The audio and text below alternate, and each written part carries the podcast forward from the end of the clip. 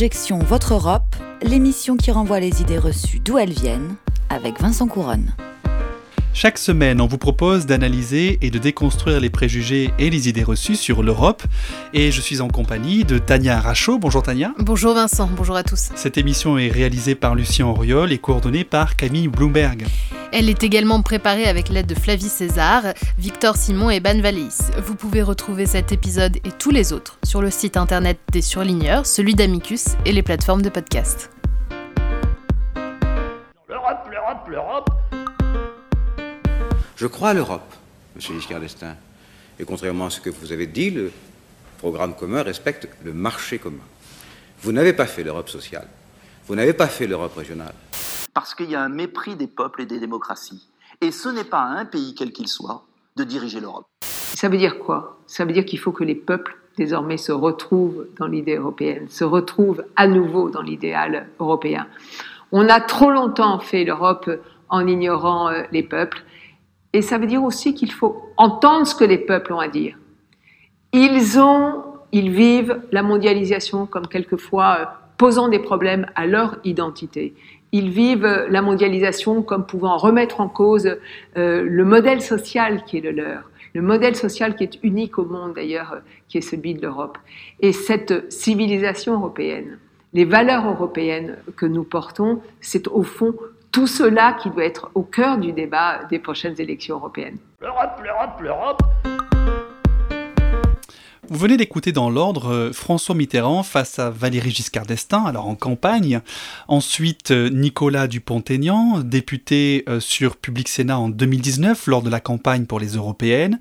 Et puis, vous avez entendu également l'ancienne députée, aujourd'hui décédée, Marielle de Sarnez, en 2018. Quelle est l'idée reçue, Vincent?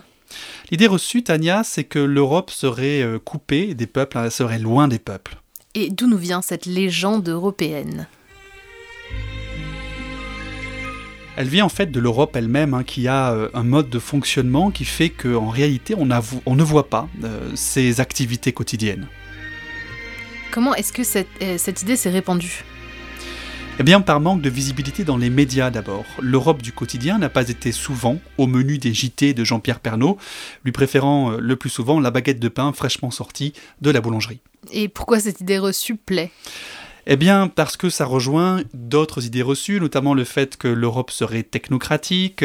Euh, ça répond aussi bien à l'idée reçue que l'Europe est dirigée hein, depuis Bruxelles, euh, centre réel du pouvoir. Et finalement, c'est vrai ou c'est faux? Eh bien, Tania, c'est vrai et c'est faux. Intéressant. Et maintenant, l'édito d'Objection Votre Europe. L'Europe, l'Europe, l'Europe.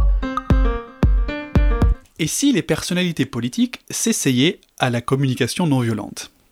Cette forme d'expression qui gagne en popularité et qui permettrait de résoudre tout un tas de conflits. Or, la troisième étape de la communication non violente consiste à faire une demande précise à son interlocuteur. Car le plus souvent, on fait une demande trop vague, qui n'a aucune chance d'être reçue favorablement. C'est le cas de Marielle de Sarnez, qui veut une chose aussi imprécise qu'un idéal européen dans lequel les peuples se retrouvent. Admettez que chacun peut imaginer y mettre une chose différente. Dans son livre Les mots sont des fenêtres, le pape de la communication non violente, Marshall Rosenberg, raconte une expérience. Appelé dans un lycée aux États-Unis où des élèves accusaient le proviseur de racisme, il s'étonnait que celui-ci refuse de changer d'attitude face à leur demande pourtant simple, être impartial à l'égard des étudiants de couleur. Le conflit a finalement été réglé dès lors que les élèves ont fait une liste précise de ce qu'ils voulaient, notamment que le proviseur s'adresse à eux par le vocable les étudiants et non par un méprisant vous autres. On gagnerait donc beaucoup à ce que la classe politique formule des demandes précises. Un autre travers de la communication, euh, c'est lorsque la demande n'est pas formulée sous une forme d'action positive, mais de constat plutôt négatif, de sorte que on ne sait pas vraiment ce que veut celui qui s'exprime. C'est le cas de Nicolas Dupont-Aignan, qui déplore, un mépris des peuples, et de François Mitterrand, qui reproche à Valéry Giscard d'Estaing de ne pas avoir fait l'Europe des peuples. Quelle est leur demande précise? On ne sait pas. Valéry Giscard d'Estaing a fait en sorte que le Parlement européen soit élu au suffrage universel direct, alors que reproche l'ancien président socialiste à son prédécesseur. Là encore, chacun imaginera la solution qu'il veut, ce qui fera inévitablement des déçus. Marshall Rosenberg raconte avoir vu passer un jour un dessin de presse qui illustre parfaitement cette situation. Un homme se noie et crie à son chien Va demander de l'aide. Et sur la vignette suivante, on voit le chien allongé sur un divan en train de parler à son psy. Mais que veut Nicolas Dupont-Aignan? Veut-il que l'Europe soit plus démocratique ou bien qu'elle disparaisse? On ne sait pas vraiment. Et pour observer depuis plusieurs années le discours politique sur l'Europe, je note que les partis les plus critiques à l'égard de l'Europe à gauche ou à droite, sans changer leur discours, veulent désormais plus d'Europe alors qu'auparavant, ils en voulaient moins. Nul doute que nous gagnerions tous à leur offrir un stage de communication non violente pour leur apprendre à formuler clairement leurs demandes. Alors oui, l'Europe est en effet loin des peuples, mais elle se soigne. Et son éloignement populaire était inscrit dès ses premiers instants en réalité, quand l'Europe s'est construite non pas à la demande générale, mais à l'initiative de quelques-uns. Comme le dit le philosophe Jürgen Habermas, l'Europe est une construction des élites, qui s'est faite sans le peuple. Le citoyen, lui, Habermas distingue bien hein, le peuple du citoyen, est arrivé plus tard, avec par exemple, mais pas seulement ça, l'élection du Parlement européen au suffrage universel direct. Pour Habermas, donc, le péché originel est derrière nous et l'Europe d'aujourd'hui n'est plus coupée des peuples comme elle avait pu l'être autrefois. Mais il n'en reste pas moins que l'Europe, pensée comme une structure de régulation plus que comme un acteur du quotidien des individus, gouverne de loin en laissant ceux qui sont au plus près du citoyen la responsabilité d'appliquer ses directives.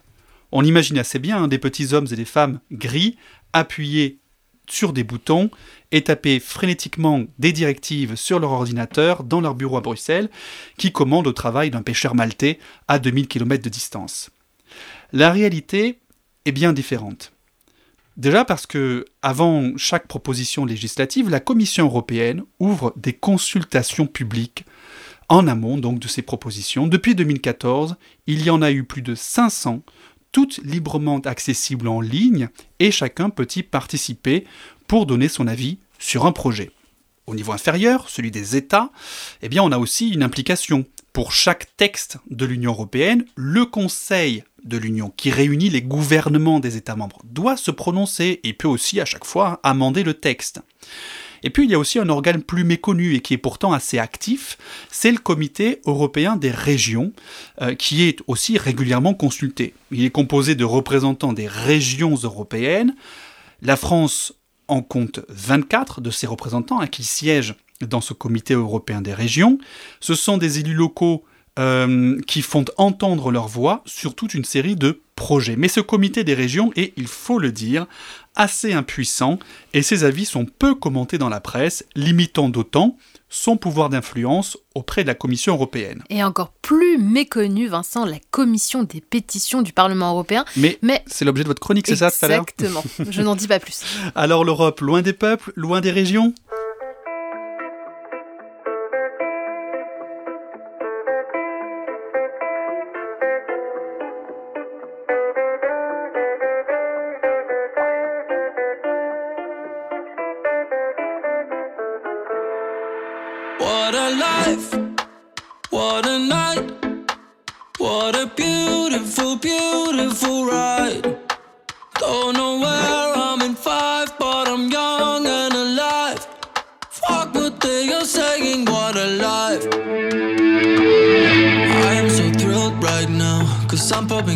Right now. Don't wanna worry about a thing. But it makes me terrified to be on the other side. How long before I go insane? I am so thrilled right now, cause I'm popping pills right now. Don't wanna worry about a thing. But it makes me terrified to be on the other side. What a life.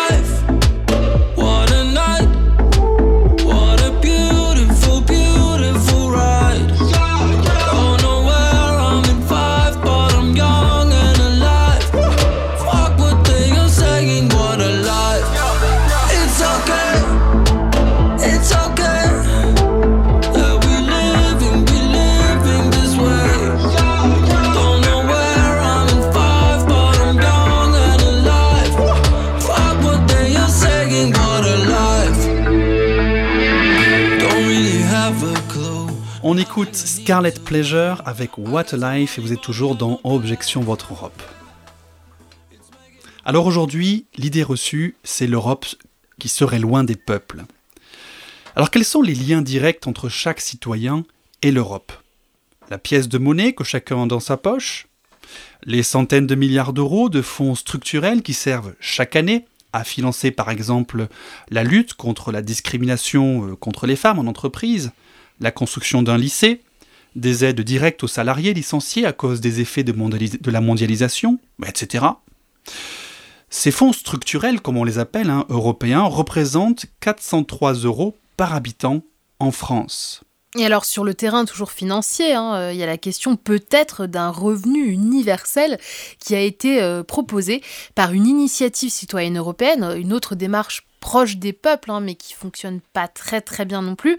En tout cas, en mai 2020, une, initiative citoyenne européenne a été enregistrée et elle propose de mettre en place des revenus de base inconditionnels. Et Tania, quelles sont les chances de succès de ce genre d'initiative citoyenne européenne Faible. très faible. On voit donc effectivement que depuis le traité de Lisbonne, hein, euh, en 2007, il y a cette participation qui est demandée hein, de la part de l'Union par cette inici- initiative citoyenne européenne, mais que derrière les effets sont pas toujours au rendez-vous. On peut dire donc qu'il y a une bonne volonté de la part de l'Union d'inclure les citoyens sans qu'il y ait forcément euh, des, des vrais moyens derrière pour que les choses puissent se mettre en place. Et vous ne verrez d'ailleurs a priori jamais un agent public vêtu de bleu avec des étoiles jaunes, hein, vous apportez euh, un chèque par exemple pour une aide euh, européenne, je pense par exemple aux agriculteurs qui reçoivent des aides de la politique agricole commune. L'argent en fait vous le recevrez en général du trésor public français et non de l'Union européenne. Pourquoi? Eh bien parce que l'Union est une organisation très décentralisée. C'est pas l'Union européenne qu'on voit, mais ce sont les agents publics nationaux. Je prends l'exemple du plan de relance français. 100 milliards d'euros annoncés par Emmanuel Macron en 2020, alors que 40 milliards sur ces 100 milliards viendront directement du budget de l'Union européenne. Pour autant, cette part de 40 milliards sera bien en fait va bien transiter par les comptes français. Lorsqu'un agent de la Poste glisse un courrier dans votre boîte aux lettres, c'est certes un employé français de la Poste française, mais en réalité, il met ici à exécution les règles européennes sur le service européen du courrier, qui est un service universel, une forme de service public européen si vous voulez. Lorsqu'un maire fait appel à votre entreprise qui vient de remporter un appel d'offres pour faire euh, refaire le parvis de l'école primaire par exemple, eh bien c'est là l'application de règles européennes. En fait, chaque agent français est aussi un agent européen. Depuis euh, l'origine de la construction européenne, le choix des États membres a été de confier à l'Union le soin d'édicter les règles et aux fonctionnaires nationaux le soin de les appliquer. C'est ce qui explique qu'on a cette impression d'une Europe loin des peuples, on ne la voit pas. L'Europe est donc sur le pas de notre porte, tous les matins, dans les mairies, dans les préfectures, mais on ne la voit pas. Elle est cachée derrière chaque agent public. L'Europe.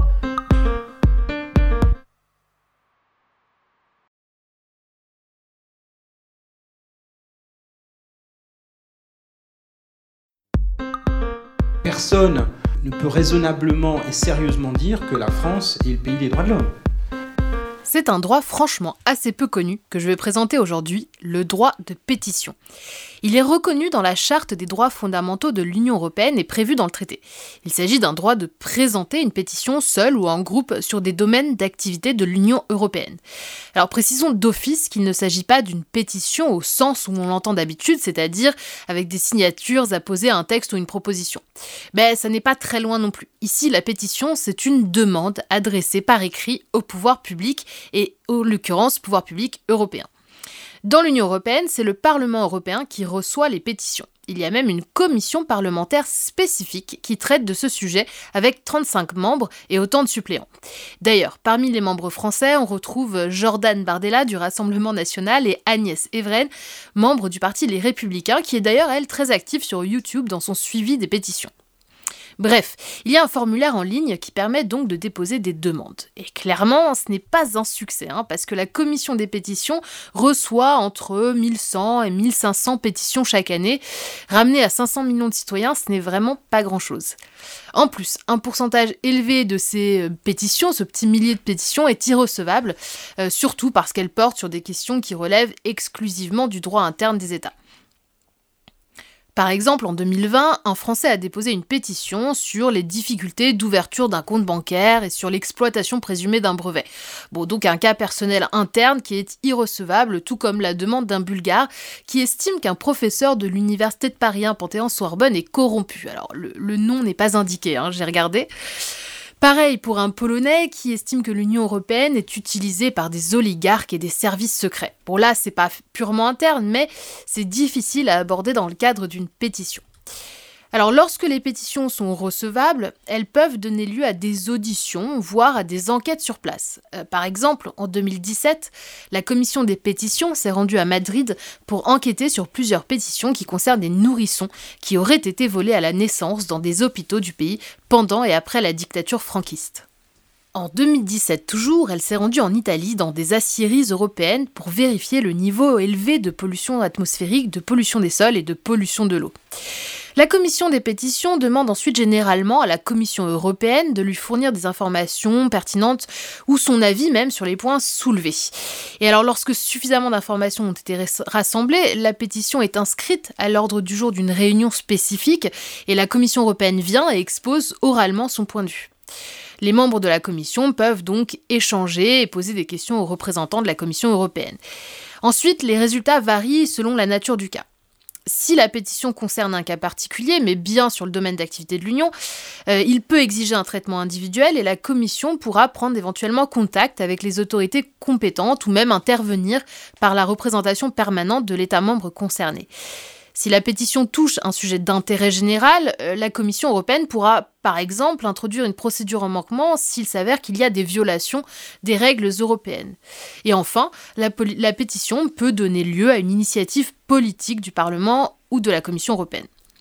Et il faut pour finir signaler que les pétitions peuvent être soutenues, donc reprendre le sens plus classique de ce que l'on entend par pétition, et d'ailleurs, au programme en ce moment, vous pouvez soutenir un Français sur la violation présumée de la directive oiseaux par l'introduction de l'heure d'été qui perturberait la biodiversité, ou encore la pétition d'un Italien qui souhaite instaurer des tests Covid-19 à toutes les frontières extérieures de l'Union européenne.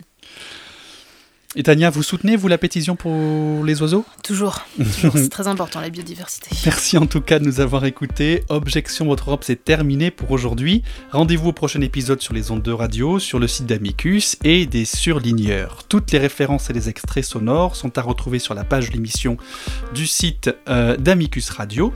Et pour l'actu, comme chaque semaine, vous nous suivez sur nos réseaux sociaux. À bientôt L'Europe, l'Europe, l'Europe